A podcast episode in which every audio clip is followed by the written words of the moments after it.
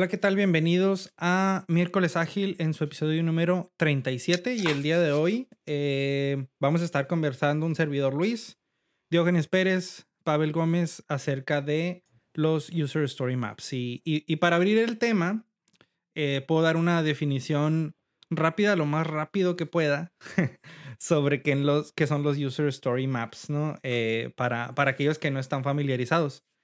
Entonces, bueno, primero que nada, eh, voy a empezar por decir que el, User Story Map es una representación visual del trabajo que se requiere para implementar un producto, ¿no? Ya sea un producto que está por empezar, un producto que está ya empezado. Eh, digamos, es, es eh, irrelevante el punto en el que se encuentre un, un, producto, ¿no? Siempre podemos empezar un User Story Map. El concepto lo popularizó Jeff Patton en su libro que se llama User Story Mapping. Les voy a dejar aquí la, en, el, en, en las notas del episodio, voy a dejar un link para, para que chequen el libro. Y aunque todo, como en, toda práctica ágil, se han ido descubriendo, implementando eh, los User Story Maps de diferentes formas, generalmente es un mapa ¿no? de dos dimensiones, en donde de izquierda a derecha vamos a tener nuestro flujo de la experiencia de usuario y de arriba hacia abajo vamos a tener los detalles de esa experiencia, ¿no? Paso a paso. E incluso esa segunda dimensión se puede utilizar para diferentes cosas, ya sea para hacer, para marcar releases, para marcar prioridad, etcétera, etcétera, ¿no? Es, es un artefacto que a pesar de que se plantea de una forma muy específica en el libro, eh, se han ido descubriendo usos y se han ido implementando usos diferentes, ¿no? Entonces, de eso vamos a estar hablando hoy. Eh, acerca de, bueno, cuál es la utilidad de tener una, una representación de esta naturaleza. Eh, y de ahí podemos partir hacia otras preguntas, ¿no? Entonces em, empezaría con esa pregunta, ¿no? Eh, desde su experiencia y desde su opinión, em, ¿para qué nos serviría un, un User Story Map em, en, una, en un producto? Bueno, yo he tenido malas experiencias con los User Story Maps pero por, la, por, las, por las razones equivocadas. Eh, la primera vez que los vi implementados, o sea, ah, yo adoro los, los User Story Maps, eh, quiero empezar por eso. Yo adoro los User Story Maps. el primer coach que los implementó en el proyecto en el que estábamos, a las tres semanas lo dieron de baja del sistema porque leadership no le gustaban los User Story Maps. Okay. Eh, ellos querían ver sus paredes blancas. ¿Qué pasa? Como todos los procesos de ágil, nacen a partir de la comunicación en el mismo lugar, nacen a partir de post-its. Este cuate mandó a hacer este, post-its donde estaban las, user stories definidas. Y estaba el user story map primero con una impresión a partir de los planes que se tenían de cada, de cada área. Y encima él y los product owners se pusieron a escribir user stories con sus post-its mandados a hacer y los iban pegando. Y fueron construyendo estos, estos mapas. Recuerdo que él, eh, las dos dimensiones que, manejas, en realidad se usaban tres, digo, er, era, apagado en la pared, pero tenían los distintos niveles de la aplicación. Por ejemplo, eh, eh, la entrada, hablemos de un carrito de compras, teníamos el menú de productos, cuando haces el carrito y la forma de pago, ¿no? Eran tres niveles. Entonces las user stories que abarcaban esos tres niveles, las iban pegando a través de los tres niveles. Entonces ya entra la tercera dimensión, tienes en X y en Y, tienes este, los distintos niveles de la aplicación, eh, eh, la, medida, eh, la medida hacia acá es el tiempo o, el proceso en el que seleccionas los productos, los metes al carrito, revisas tu carrito y luego lo pagas hacia abajo y a la izquierda. Y encima la tercera dimensión eran los post-its con user, con user stories. Y ayudaban bastante para visualizar el producto. Cuando nos empezaron a jalar a los del equipo de desarrollo, a los Scrum Masters, porque estaban los stakeholders platicando en las paredes de la empresa eh, cómo iba a crecer el producto y no había pared que no tuviese un user story map. Y cuando empezaron a llamar a los Scrum Masters y a los miembros del equipo los mismos product owners son los que nos invitaron. Mira lo que estamos platicando. Esto es lo que viene dentro de dos o tres sprints. Hoy estoy trabajando con estas user stories. Las que están de azul son las que vienen en el, las que tienen una bolita azul. son las que vienen en el siguiente y se usaban, este, ay, perdón, se usaban post-its y, tags y demás, pero literalmente tags de post-it, era maravilloso de ahí un podcast que les debemos, donde es este, la teoría de conspiración de que todo esto de, de ágil fue creado por 3M para vender post-its.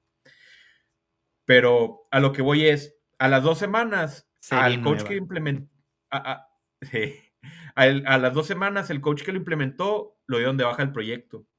¿Por qué? Porque no, te, no dejó de hacer una documentación formal.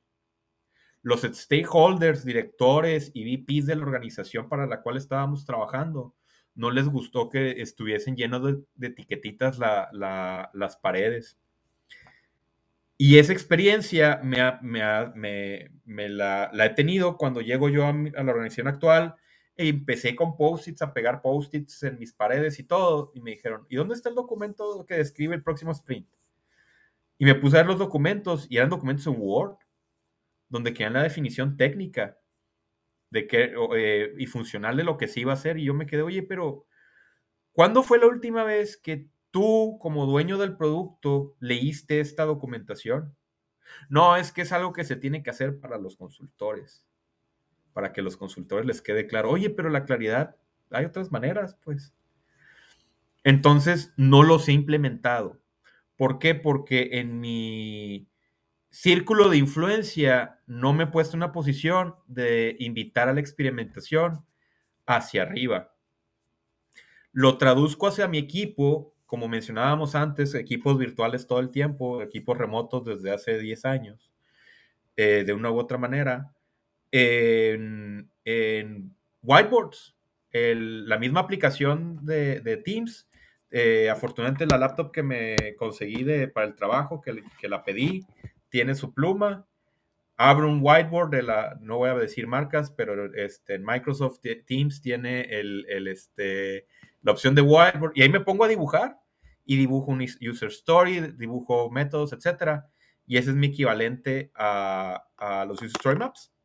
Si bien el, libro que comentas, Luis, es mucho más definido, la, el objetivo, el punto de los user story maps es comunicar. Que todas las personas tengan la misma interpretación de lo que se quiere hacer y lo que se está planeando. Y hemos probado a través de los, de los años en, en las comunidades ágiles que las conversaciones son de las mejores maneras de aclarar puntos, más que un documento funcional, más que un documento técnico, más que el user story en el Jira con el as, I want to, so that, las conversaciones son las que dan más valor. Y bueno, ya hablé la mitad del podcast. Y ahí fíjate que el, mismo libro, lo primero que menciona, y, aquí le, le pasó la, la bola a Pavel, es el, el shared understanding o, o, el entendimiento en común alrededor de lo que se tiene que hacer. Y, y, me causó, cuando yo revisé el libro, cuando leí el libro, me causó mucha curiosidad. Que no te habla del story map hasta bastante después del inicio del, del libro, porque hay ciertas, ciertas cosas que no se pueden dar por sentadas al usar un story map, ¿no? O sea, es decir, si, tus historias son son pobres en cuanto a no tanto el contenido, porque, eh, y, ese es otro capítulo que podemos cubrir, ¿no? Las, las user stories, pero eh, el valor, como dices, es, está en la conversación y en el entendimiento común, ¿no? Entonces, Pavel, te, te paso la bola ahí con eso. Y, yo voy más allá, pero antes de eso, es sí y, eh, pero ahorita vuelvo a eso. Ah, o más bien, bueno, ahorita mejor en esto para conectarlo, ¿no? Es sí y es una herramienta para diseñar, ¿no? Entonces, como es una herramienta que se puede compartir, se puede tener diálogo eh, y colaboración alrededor de ella, eh, pueden codiseñarse con el equipo de ingeniería, con el equipo de user experience, con otros equipos, ¿no? En caso de que no tengas un equipo completamente eh, eh, cross-functional, ¿no? que es lo más común eh, en, la industria en el, al momento. eh, te, hace, te ayuda a traer, a exponer tu, hipótesis, ¿no? De lo que debería de ser la, el, journey de tu usuario, de tu consumidor, de tu cliente. Este, yo creo que hay valor ahí y, y, lo que comentaban ambos, ¿no? Es una herramienta que realmente te ayuda a eh, visualizar y a, y a compartir, ¿no? Es, cross-pollinate, en algunos lugares también. Bueno, yo con la experiencia, yo viví la experiencia del, story mapping por primera vez o de que alguien lo utilizara a gran escala, ¿no? A un, producto altamente complejo, multifacético, donde las personas y equipos eh, tenían una visión casi completamente diferente de lo que era la, el, story mapping, o perdón, el, journey del cliente, del usuario.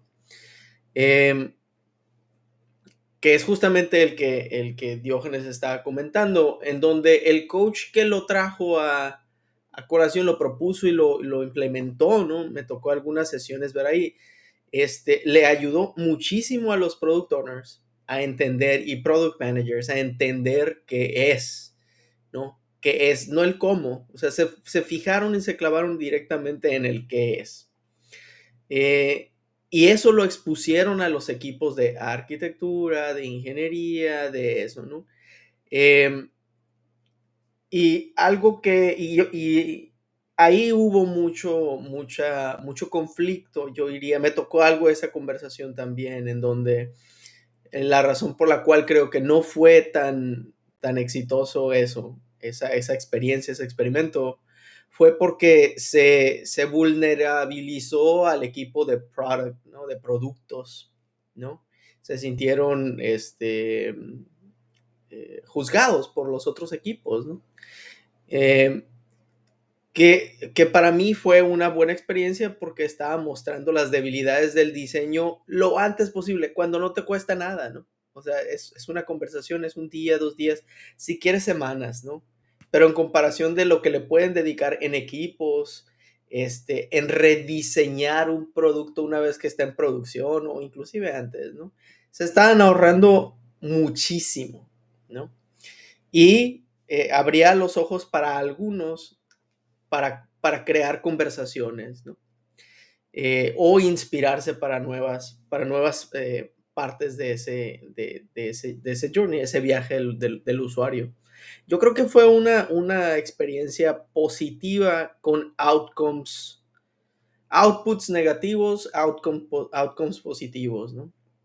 Entonces, como platicamos antes, el, el diseño, eh, más bien, como platicamos antes, también el aprendizaje del equipo, de un, equipo de, de, de, productos que soporta un producto, es parte del valor ¿no? del equipo.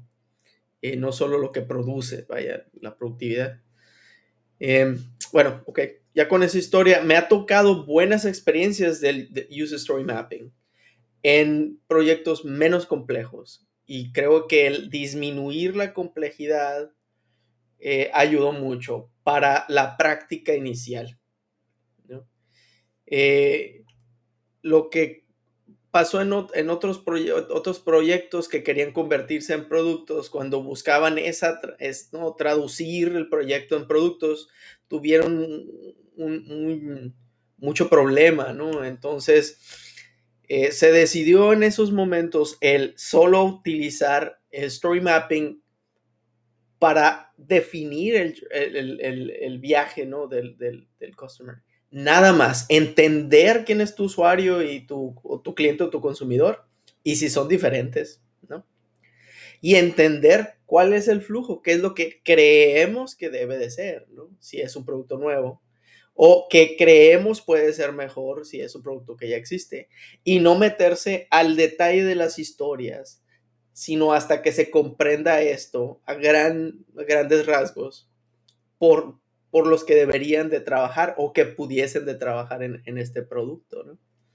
Y eso fue un, acierto, por lo menos en, ese momento, porque hubo mucho aprendizaje. Y, yo creo que eso es lo más, lo más interesante de esta herramienta. Yo lo uso todavía, ¿no? para serle sincero, lo uso en cosas pequeñitas, ¿no? Este, para visualizar inclusive procesos, ¿no? Extrañamente. No tiene que ser un producto o un, un, un, viaje de, del usuario, ni, ni, mucho menos. Entonces, este, este proceso, si lo tratas de utilizar para, eh, como herramienta de, esta herramienta, si no lo tratas de, de utilizar solo como una herramienta para visualizar el, el, el, viaje, ah, yo, yo, creo que de verdad, de verdad no lo estaríamos utilizando por completo, ¿no? Es una herramienta que, te, que te invita a a cuestionar cuál, quién es tu usuario, ¿no? Realmente, ¿cuál es el valor que estás entregando? En realidad, ¿cuál es el objetivo de lo que estás haciendo? No, no, no solo haciéndolo. Y, también creo que, por ejemplo, e, en, mi experiencia, he, utilizado Story Maps de algún modo en, en un par de ocasiones. Y lo que digo, extrañamente, ¿no? Hay, hay veces que sentimos que las herramientas o artefactos más complejos o más eh, sofisticados, pues sí te van a dar a la mejor mayor credibilidad ante, ante stakeholders, por ejemplo. Pero a lo mejor tiende a haber una relación inversa, ¿no? Entre, entre eso y la, y la utilidad que realmente tiene. Y creo que el User Story Map, creo que puede romper como esa regla, ¿no? ¿Por qué? Porque un user story map puede ser algo incluso largo e, e, e incluso el, el, mismo autor del libro te recomienda, ¿no? Eh, dice a mile long and an inch deep, o sea, una milla de largo y una pulgada de profundo, que es decir, eh, vete sobre la experiencia en tu en lo más que puedas y no te claves tanto en los detalles de inicio, ¿no? Ya después tendrás tiempo de eh, capturar esos, esos detalles más finos. Eh, y, y, en mi experiencia el User Story Map es, así como lo es el Kanban Board, el User Story Map es un radiador de información por excelencia, ¿no? Eh, puede venir un stakeholder, si estuvo involucrado de alguna forma o informado al menos en el proceso de construcción de ese Story Map, pues le va a hacer mucho sentido todo lo que ve, ¿no? Y si usamos swimlanes, por ejemplo, que, que a mí me tocó utilizarlo de esa manera, ¿no? Swimlanes para reflejar releases, pues tiene una expectativa en cuanto a en cada uno de esos releases, qué partes de la experiencia de usuario se están tocando y de qué manera, ¿no? Eh, y, y en, en, qué partes de la experiencia vamos a, a ver mejoras. Y, y, también, como, como decía Pavel, ¿no? Es, es no es solo la parte de, expresar el producto y de diseñar, sino también generar ciertas conversaciones y, ¿por qué no?, tomar ciertas decisiones para cambiarlo, ¿no? Es decir, si a lo mejor un stakeholder o alguien más ve que en el siguiente release hay como prioridad eh, cambiar la forma en la que el usuario paga y, y por alguna razón ah, piensan que es eh, más prioritario cambiar la forma en la que el, usuario se autentica, por ejemplo, pues es una conversación que se puede tener, ¿no? Ahí, mismo. Y, y ese es otra, otra, otro aspecto al que iba del, del User Story Map, ¿no? Yo creo que para mí es bien importante saber distinguir entre el User Story Map y un plan. Son dos cosas totalmente distintas. Porque el User Story Map, en mi opinión, nace para cambiar continuamente. Es decir, continuamente lo vamos a estar modificando, vamos a estar repriorizando, lo vamos a estar replanteando, añadiendo pasos, quitando pasos, añadiendo profundidad, quitando profundidad. Eh, y siento que la parte de los planes es un poco la antítesis de eso, ¿no? Un plan, pues idealmente... Un plan idealmente, pues no cambiaría, ¿no? Eh, idealmente, ¿no? A pesar de que estamos en este entorno de agilidad y, priorizamos la respuesta al cambio sobre seguir un plan, pues se tiene esa concepción, ¿no? Y si confundimos el plan con el story map, pues vamos a pasar esa inmutabilidad del plan al story map. Entonces yo creo que hay que hacer una diferencia muy, muy marcada en cuanto a que el story map no es un plan. Eh, y, y a partir de ahí, como que conservar esa mentalidad ágil alrededor de él, como para, como para que los cambios sean, sean bienvenidos, ¿no? Eh,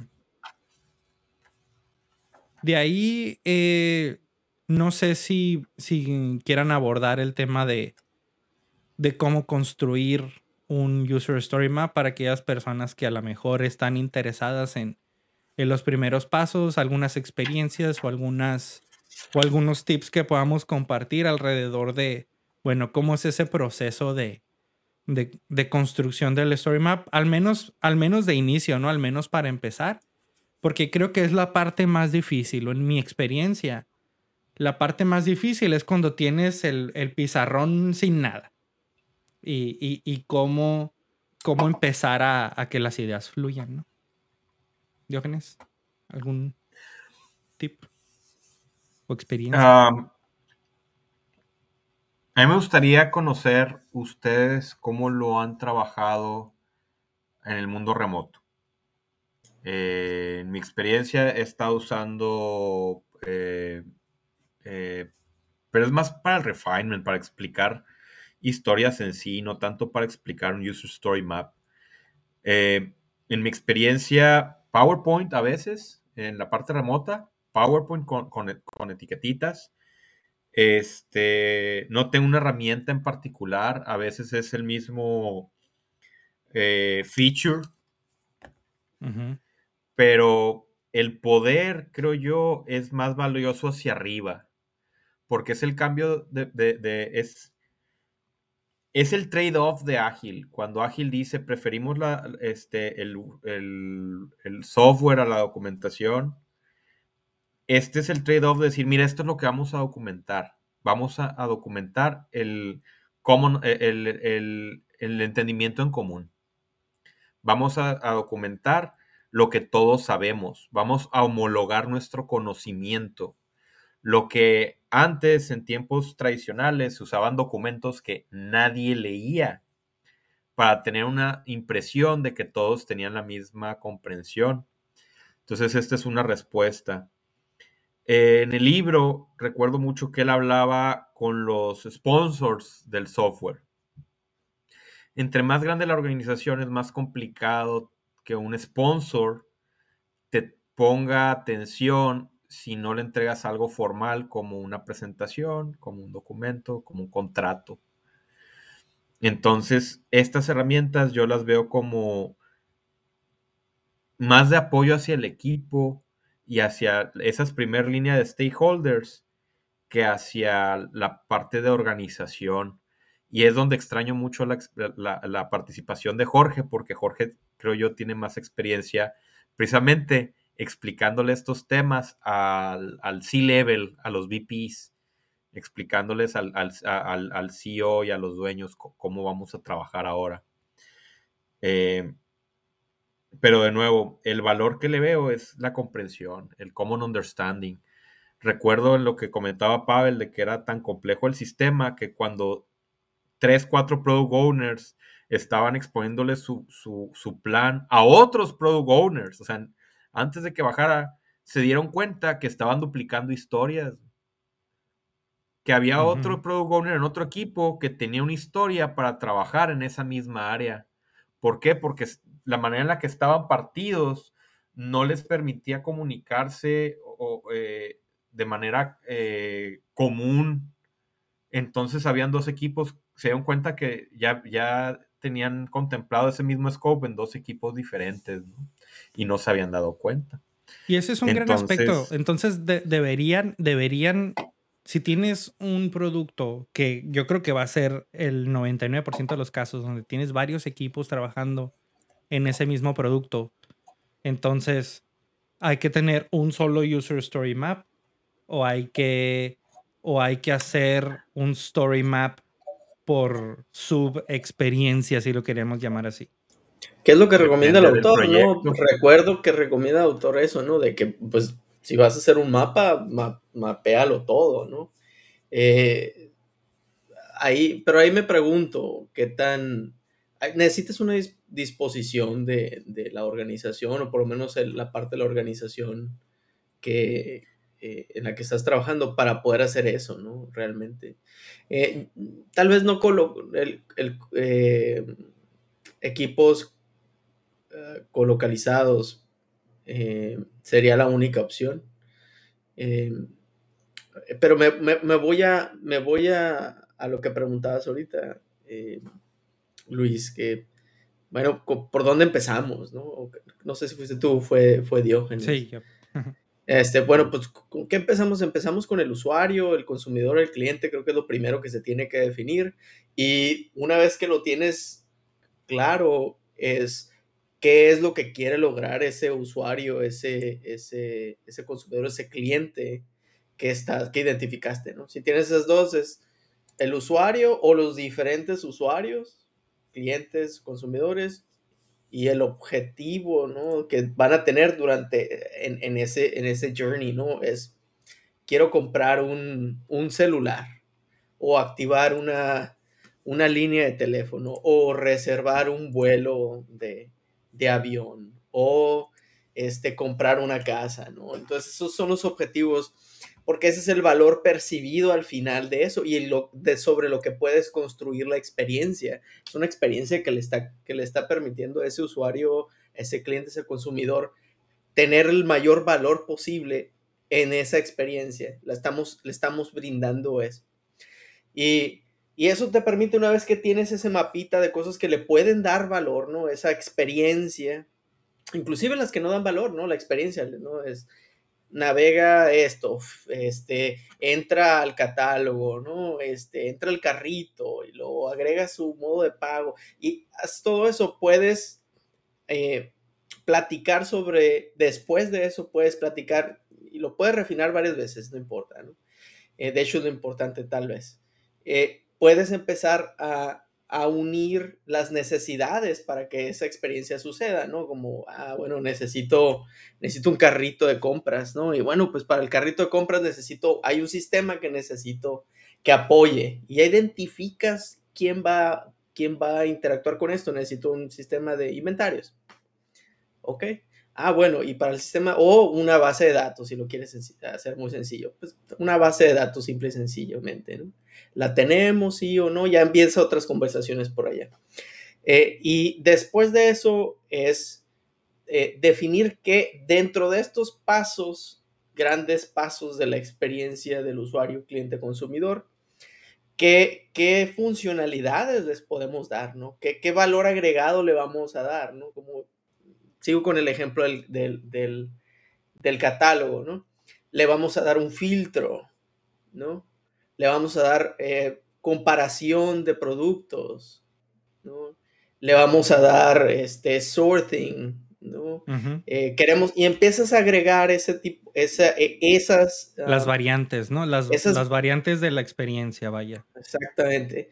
Y te permite después platicar sobre, ya que ves toda la, todo el mapa, pues a qué le entro, ¿no? Eh, como el MVP, de ahí puedes sacar directamente el MVP una vez que ves toda la experiencia. este, puedes platicar qué es verdaderamente esencial. Y eso va para arriba. Entonces, es una herramienta que se puede utilizar para priorizar trabajo de ¿no? Este, y es, creo que hacían alusión a eso por los releases, ¿no? Lo puedes utilizar para releases. Bueno, viene de la priorización de esto, ¿no? Lo visualizaste, lo tienes de tal manera visualizado que es fácil hacer una raya aquí y de aquí para abajo ya no, ya, ya no debemos de, enfocarnos a eso, ¿no? Este, eh, bueno, pero ahí, lo, voy a Sí, y, ahí te digo, reitero, ¿no? La, la parte del autor que, que, menciona, ¿no? De A Mile Long, ¿no? Que es la primera parte, que es en la experiencia general, en lo que es la columna vertebral de la experiencia, vete tan, tan largo como, como necesites y como puedas. Y después, y, yo creo que en mi experiencia, como yo lo he hecho, es esa primera parte, es casi casi una lluvia de ideas. Y hay veces que, que la audiencia o el equipo está, está tirando ideas al aire de los pasos que se necesitan hacer y no necesariamente surgen en orden. Es decir, O sea, y, esa técnica me ha funcionado mucho, ¿no? A ver, ¿qué necesitamos hacer para que un usuario reserve un vuelo? No, pues esto, o sea, eh, entrar a navegar a la página, eh, eh, poner un origen, poner un destino, poner una fecha, pero a lo mejor en, el, en un paso, digamos, intermedio entre eso, puede estar, no sé, autenticarse, por ejemplo. Y, así como van saliendo las ideas, tratamos de, ponerlas ya después como en orden, ¿no? Y ahora sí, vamos a ser un poco más analíticos. ¿Qué nos falta de, en esta columna vertebral inicial que ya tenemos? ¿Qué nos falta, no? Y, como decía, y como bien decía Pavel, ¿no? Y lo primero que, que, se viene a la mente es como el MVP, ¿no? El, ok, de todo esto, ¿qué partes de la experiencia son estrictamente necesarias, ¿no? Para que el usuario pueda reservar un vuelo. Y así te vas, ¿no? Entonces, yo, yo creo que es un buen inicio y ya de ahí eh, empiezan a surgir otras ideas, empiezan a surgir otros, otros pasos, otros subprocesos e incluso, y esto también es algo que, quería eh, puntualizar, que muy probablemente un producto va a tener N story maps porque tienes N experiencias. Es decir, tú puedes tener la experiencia de reservar un vuelo, pero también necesitas la experiencia de cancelar un vuelo, por ejemplo. Y esa es otra experiencia totalmente distinta. Quizás el usuario empieza desde su correo electrónico tratando de encontrar la reservación y de ahí va a seguir una serie de pasos distintos a reservar un vuelo.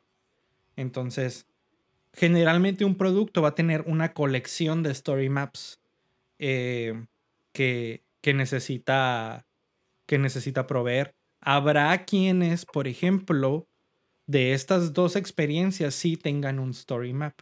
Porque al final puedes tú concebir la experiencia como desde que el usuario busca un vuelo hasta que o realiza el viaje o cancela el vuelo, ¿no? Es decir, toda la experiencia no termina en cuando el usuario paga su boleto y recibe un correo de confirmación, sino que incluso eh, tenemos como parte de la experiencia el viaje mismo, ¿no? Eh, entonces ahí es donde entra, bueno, no es solo la parte de ordenar, también le tengo que mandar reminders de, que va, va, a volar tal día, reminders para que haga check-in en el vuelo, reminders para que haga check-in en el hotel, para que haga check-out, para que todo eso, ¿no? Entonces, pues se pone interesante, ¿no? Qué tan, qué tan detallado puede ser un, story map, pero definitivamente yo creo que es una herramienta eh, bastante poderosa. ¿no?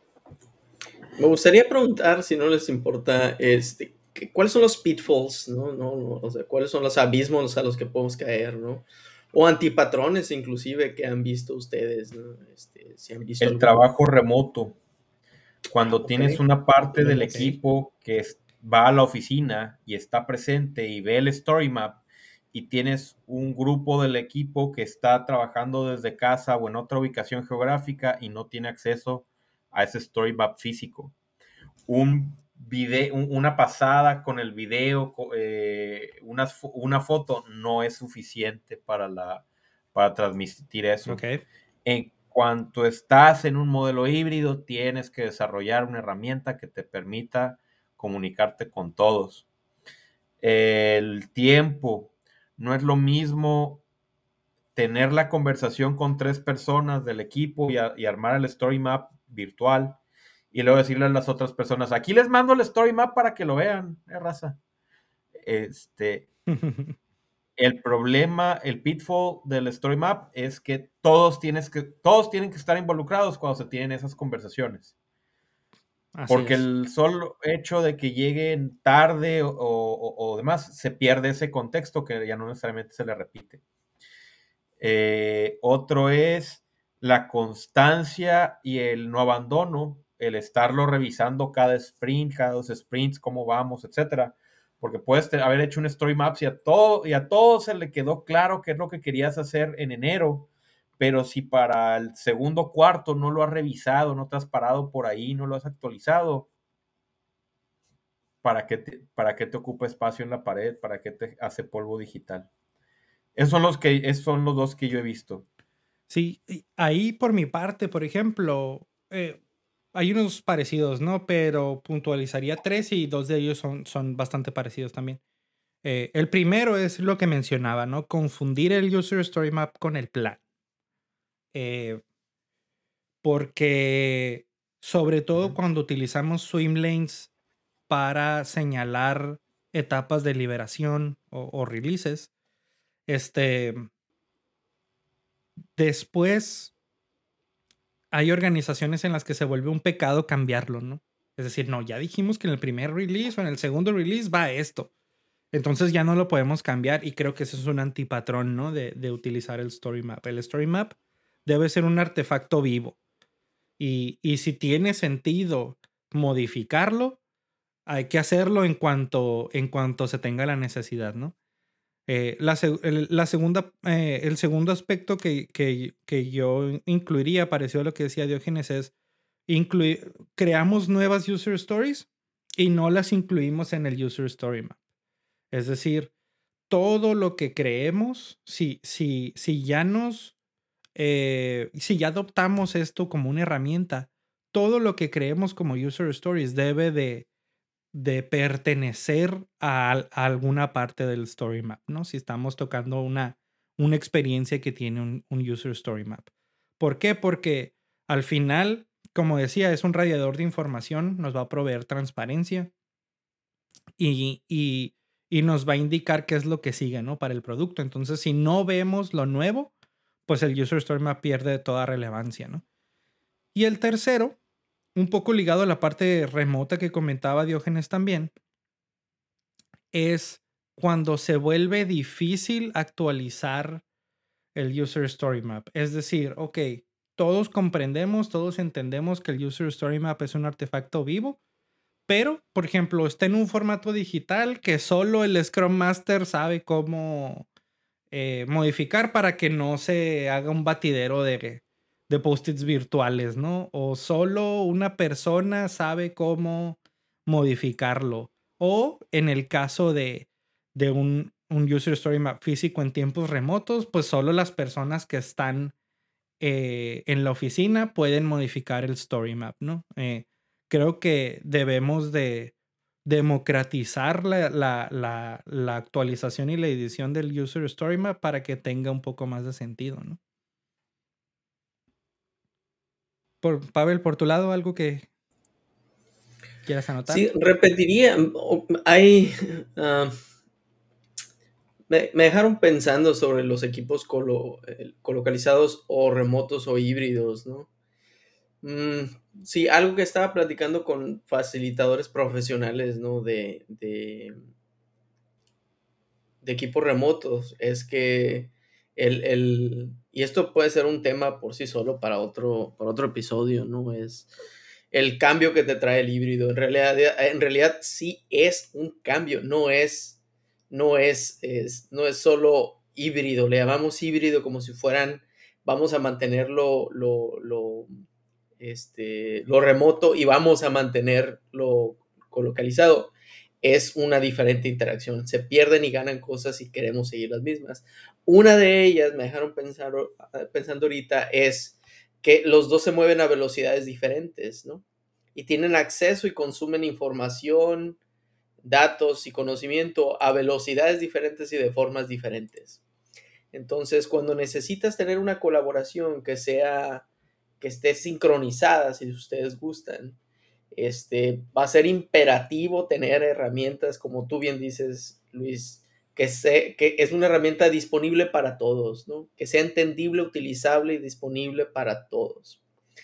Em, y eso, eso tiene su, su, reto por sí solo, más allá de facilitar una sesión ¿no? de story mapping, porque necesita facilitación, necesita una intencionalidad. Es, es, es, diseñada, no se, no, no, no, se, no se le antoja a uno en la tarde, vamos a hacer unas, una, un story map, a menos de que tengan experiencia los, en los equipos y todo eso, o, o, sea un draft, por ejemplo. Entonces, eh, y con eso me voy al antipatrón de hacer un story map, un story mapping, eh, user story mapping, solo para entregar el, al equipo. Mira, este es el User Story Mapping. Cero colaboración, cero co-creación. colaboración. Usé la herramienta, muy bien, usé, utilicé los pasos, llené el conocimiento que tengo yo, ¿no? Yo, y te lo entrego a ti para que lo ejecutes, ¿no? Entonces, el remover eso, inclusive ni siquiera para que, ejecuten, este, pero para ni siquiera participar. Yo creo que ese es un, un, antipatrón eh, con... Muy bien. Y bueno, es lo mismo que decir, ahí están las historias, háganlas. O sea. Sí. mira, va esta primero, luego esta, luego esta, ¿no? ya tienes todo. Va de la mano, este, y, va de la mano con lo que platicábamos la semana pasada de equipos callados, y va de la mano, o sea, necesitas las habilidades y necesitas un equipo que participe, que le interese, porque si están en, en la junta de story mapping o de refinement, y nada más están escuchando y no hay esa retroalimentación de preguntas, cuando estás haciendo esa sesión te quedas pensando si le entendieron. Sí. ¿Tan bueno soy escribiendo historias que nadie tiene dudas o qué? Así es. Y bueno, una, una parte que también eh, eh, me gustaría mencionar como a lo mejor un aspecto que tiene en contra el User Story Map es en mi experiencia, la cantidad, y va a sonar muy banal, ¿no? Pero la cantidad de espacio que toma tener un user story map, eh, en, por ejemplo, en una oficina, ¿no? Que son, necesitas paredes gigantescas y eso puede ser, puede llegar a ser un impedimento. Lo que a mí me pasaba, por ejemplo, era que había veces que construíamos un user story map en una sala de juntas. Y pues se terminaba la sesión y había que tomarle foto y deshacerlo porque pues venía la, el siguiente grupo que había reservado la sala a tener una junta, ¿no? Entonces, si, si hace falta ese espacio dedicado para tener un user story map siempre ahí, se vuelve un reto, ¿no? Porque otra vez se vuelve difícil actualizar el user story map. Entonces. Sí, luego no te dejan pues dibujar en las ventanas. Así es, menos con marcador permanente, ¿no? bueno, pues con esto yo creo que cerramos por el día de hoy. Espero que les haya gustado el episodio y nos vemos la siguiente semana.